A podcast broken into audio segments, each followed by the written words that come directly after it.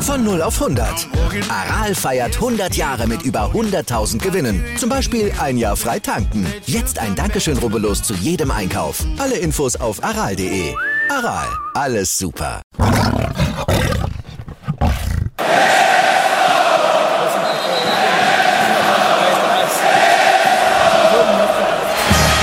Radis Erben, der Löwen-Podcast. Bin ich, Radi bin ich König, alles andere stört mich wenig, was die anderen Leute sagen, ist mir gleich, gleich, gleich. Bin ich Radi, ja, ja, ja, bin ich König, ja, ja, ja, und das Spielfeld ist mein Königreich.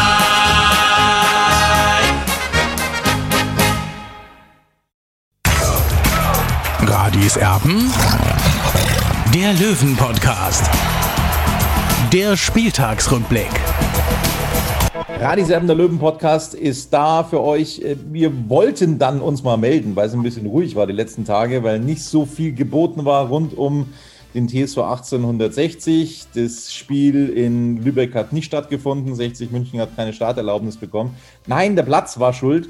Der Platz war schuld beim TSV 1860, weil äh, in Lübeck keine Rasenheizung eingebaut wurde und äh, dementsprechend als Aufsteiger haben die noch eine ja, Schonfrist sozusagen und da ist der Platz durchgefroren und deswegen konnte nicht gespielt werden am vergangenen Wochenende. Wir wollen aber schon mal über das sprechen, was denn in den letzten Tagen in der dritten Liga so los war. Olli, grüß dich. Servus, Tobi. Also, fangen wir doch mal am Freitagabend an. Da war sehr interessant, weil das nämlich der nächste Gegner des CSV 1860 ist, der da gespielt hat. Rostock lag hinten gegen Aufsteiger Ferl, Olli, und hat das hinten raus noch gedreht, 3 zu 2. Ja, und da sieht man, dass eben auch auf der Bank verdammt viel Qualität bei Hansa Rostock vorhanden ist.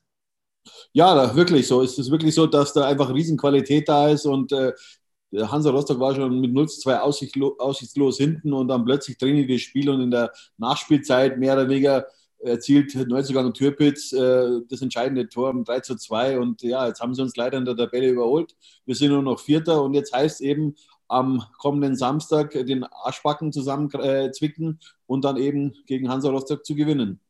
Samstag dann folgende Ergebnisse. Mannheim unterliegt im Derby gegen den ersten FC Kaiserslautern mit 0 zu 2. Das ist jetzt aus Löwensicht gar nicht so verkehrt gewesen. Meppen gewinnt gegen Unterhaching mit 3 zu 2. Da wird es aber langsam aber sicher zappenduster bei den Vorstädtern. Ingolstadt, das äh, ist ebenfalls ein Spiel gewesen, das nicht nach, äh, ja, nicht nach Löwengeschmack verlaufen ist, wollen wir es mal so benennen. Viktoria Köln hatte da ganz gut mitgespielt. Ingolstadt mit einem verdammt späten Tor. 2 zu 1 haben sie sich durchgesetzt, die Ingolstädter und haben auch bewiesen, dass sie sehr viel Qualität auf der Bank haben.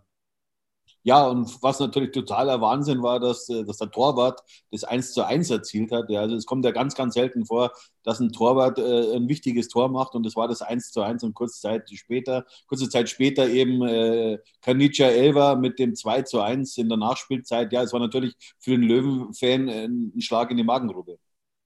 Also die Tore der Ingolstädter, das musst du dir wirklich mal reinziehen. Ausgleich durch den Torwart 90 plus 3, Siegtreffer 11 90 plus 4. Ähm, war nicht so der Hit aus Löwensicht, dieses Spiel. Ja, und dann Zwickau gegen Halle 2 zu 2. Magdeburg unterliegt Dynamo Dresden mit 0 zu 1. Das Tor ist auch relativ spät gefallen, ebenfalls durch einen Neuzugang bei Dynamo Dresden, durch Mörschel in der 74. eben. Und dann am Sonntag unterliegen die Bayern gegen Uerdingen mit 0 zu 1, wobei die einen ganz glasklaren Elfmeter verweigert bekommen haben, die kleinen Bayern. Das muss man dann auch deutlicherweise dazu sagen. Und naja, die Uerdinger, dort scheint es tatsächlich weiterzugehen und dort scheint auch Michael Ponomares seine Anteile jetzt verkauft zu haben an einen armenischen Investor. Also die scheinen da jetzt tatsächlich weiterzuspielen und auch die ein oder andere Mannschaft noch ärgern zu wollen. Wiesbaden gewinnt ein völlig kurioses Spiel, wobei sie auch in der ersten Hälfte schon deutlich hätten führen müssen gegen Türkgücü mit 3 zu 1. Ein hochverdienter Sieg gegen Türkgücü, wobei Türkgücü sogar einen Elfmeter verschossen hatte, aber diese komplett neu zusammengewürfelte Mannschaft von Alexander Schmidt, naja, die hat weiterhin Probleme. Da brodelt es ein bisschen in der Heinrich-Wieland-Straße, Olli. Ja, ich weiß nicht, ob es brodelt, aber wenn man den äh, Investor und Präsidenten Hassan Kifran auf der Tribüne beobachtet hat, ähm, hat er schon sehr grimmig reingeschaut. Keine Frage, man, aber ich muss ganz klar sagen, Wien Wiesbaden ist für mich schon ein, ein Aufstiegskandidat. Also es war bis jetzt die stärkste Mannschaft, gegen die 60 München in der Vorrunde gespielt hat. Beim 2 zu 2, wir erinnern uns mit Schrecken daran, beziehungsweise hinterher dann auch mit Freude, weil wir haben ein 0 zu 2 nochmal eben egalisieren können und zu einem 2 zu 2 und sind damit eben in, in, eine, in eine schöne, kleine, kurze Winterpause gegangen. Heute dann die Partie zwischen Saarbrücken und Duisburg, kurzfristig abgesagt worden aufgrund der Platzverhältnisse. Morgen das Nachholspiel Lübeck gegen Rostock ebenfalls abgesagt worden. Und wenn wir uns die Wetterberichte mal so anschauen, dann soll es eben so bleiben, dann soll es bei diesen ganz, ganz äh, kalten Temperaturen auch im hohen Norden bleiben. Ähm, und dann ist davon auszugehen, dass da noch viele Spiele abgesagt werden beim VfB Lübeck. Und es ist eben nicht absehbar, wann dieses Nachholspiel dann ausgetragen werden kann. Nochmal, es gibt keine Rasenheizung. Der Platz ist durchgefroren. Und solange sich das nicht ändert, kann da eben auch nicht gespielt werden an der Lohmühle. Das also unser letzter Stand diesbezüglich. Schauen wir noch mal ganz kurz auf die Tabelle. Die ist jetzt wieder ja, ein bisschen schief.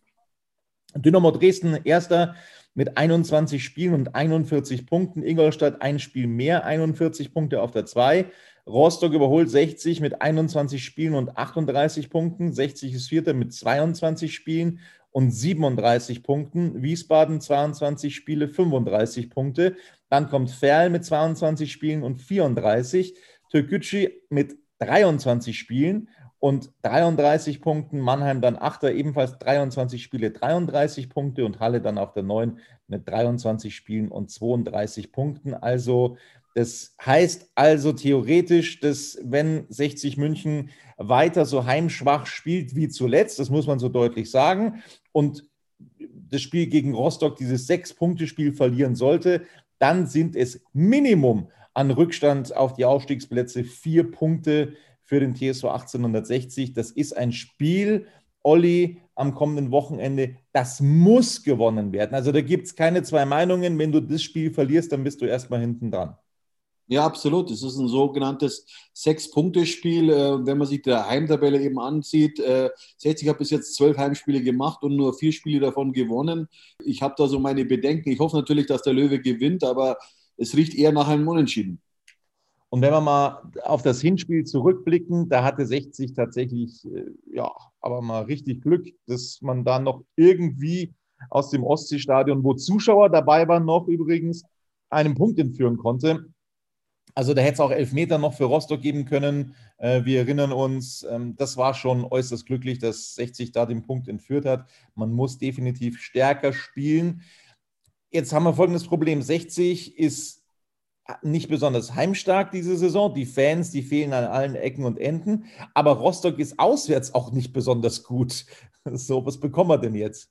Ja, aber Tobi, man darf eins nicht vergessen, Hansa Rostock kommt mit fünf Siegen am Stück quasi nach, äh, auf Giesingshöhen und äh, das ist schon mal eine Ansage. Ja? Also die haben eine breite Brust. Also ich bin gespannt, was da auf uns zukommen wird eine breite Brust, einen breiten Kader, den Hansa Rostock hat. Der Kader von 60 München, der könnte theoretisch noch ein bisschen breiter werden. Denn, und das ist schon verwunderlich, also wie das funktioniert hat, das ist mir so ein kleines Rätsel, um ehrlich zu sein. Keanu Staude, der Neuzugang, der ja einen Tag nach seiner Verpflichtung an Corona erkrankt ist, quasi am Samstag vor einer Woche. Und der soll morgen ins Training einsteigen. Also ich habe mal irgendwas gehört von mindestens 14 Tagen Quarantäne, mindestens sieben Tage Symptomfreiheit, bis man dann wieder raus darf. Aber wie gesagt, das ist alles nur unter Vorbehalt. Es scheint also wieder zu gehen. Er war heute schon wieder am Trainingsgelände dabei, Olli. Er hat individuell trainiert, ähm, hat sich auch im Hotel mit äh, diversen Fitnessgeräten fit gehalten. Das hat Trainer Michael Kölner auch gelobt. Meinst du, der ist tatsächlich für dieses Rostock-Spiel schon ein Thema? Ich kann es ehrlich gesagt fast nicht glauben. Ja, ich kann es mir eigentlich auch nicht vorstellen, aber man kann davon ausgehen, dass er morgen, also am morgigen Dienstag eben im Training dabei sein soll. Und äh, wenn er sich dann gut äh, darstellt, beziehungsweise äh, gut anbietet für Michael Kölner, kann ich mir schon vorstellen, dass er ihn dann vielleicht auch schon in den Kader äh, für das Heimspiel gegen Rostock nimmt. Also das ist wirklich äh, ja, sowas wie ein Wunder. Ähm, da sind wir sehr neugierig und wir werden mal sehen, wie denn äh, das Ganze so vonstatten geht, ob Keanu Staude tatsächlich schon eingesetzt werden kann. Gegen Hansa Rostock ist er mit Sicherheit nicht unwichtig beim TSV 1860, der sich zuletzt also sehr desolat präsentiert hat. Da wollen wir jetzt nicht großartig. Ja, Tobi, also desolat ist jetzt das falsche Wort, muss ich jetzt schon sagen. Natürlich hat man gegen den SSV Zwickau verloren, aber ich meine, es ist eben eine sehr ausgeglichene dritte Liga, das muss man schon sagen. Und natürlich sollte so ein Ausrutscher nicht passieren, aber äh, jede Mannschaft hat das schon mal äh, eben am eigenen Leib gespürt und äh, deswegen sollen wir jetzt den Kopf nicht in den Sand stecken und sondern nach vorne schauen und eben jetzt munter putzen und Krone richten und weiter geht's. So sieht das aus. Also es kann tatsächlich in dieser Saison jeder jeden schlagen in dieser Liga. Es ist so unfassbar ausgeglichen. Ähm, man kann eigentlich keine Vorhersagen treffen.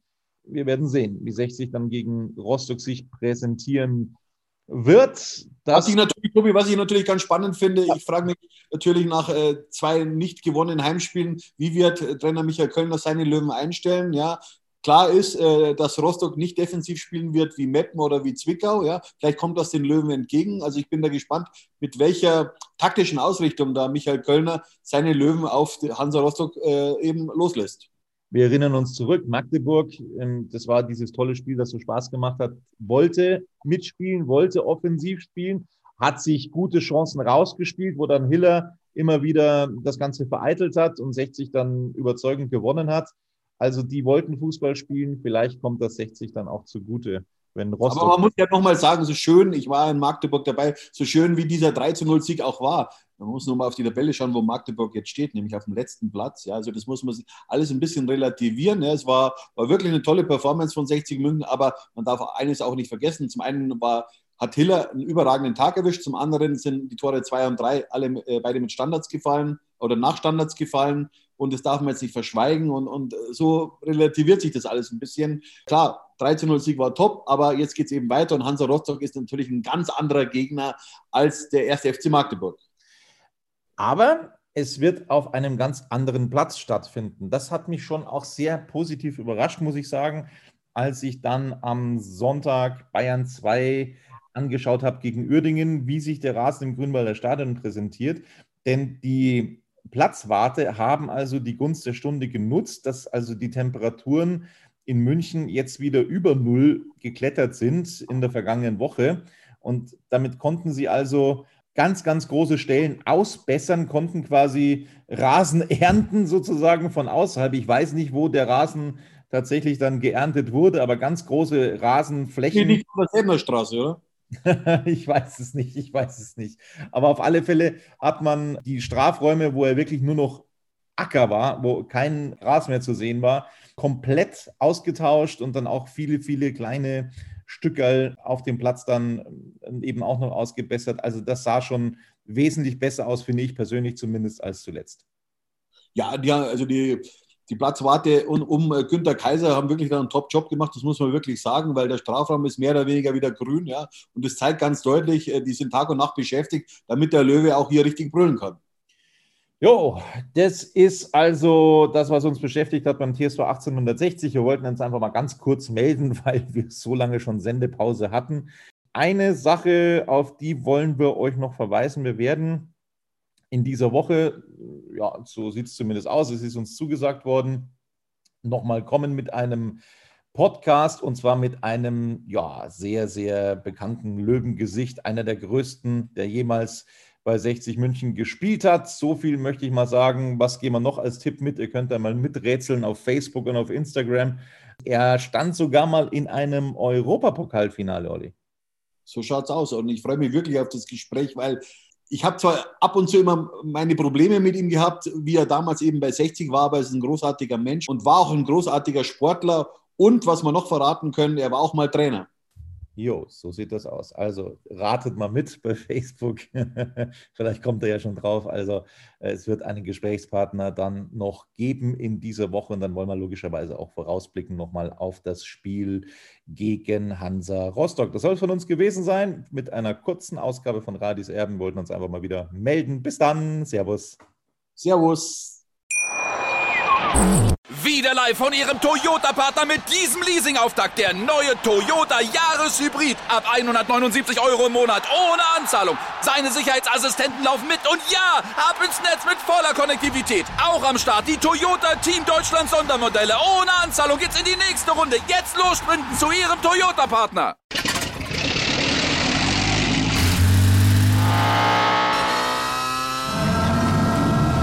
Von 0 auf 100.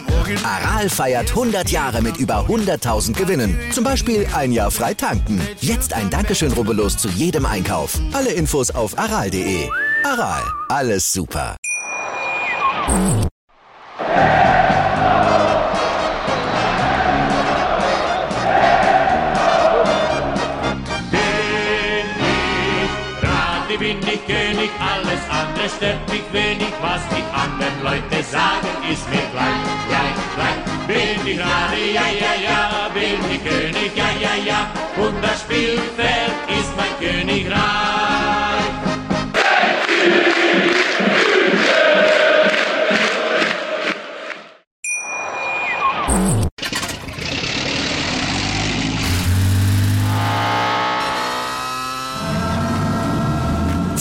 Auf 100.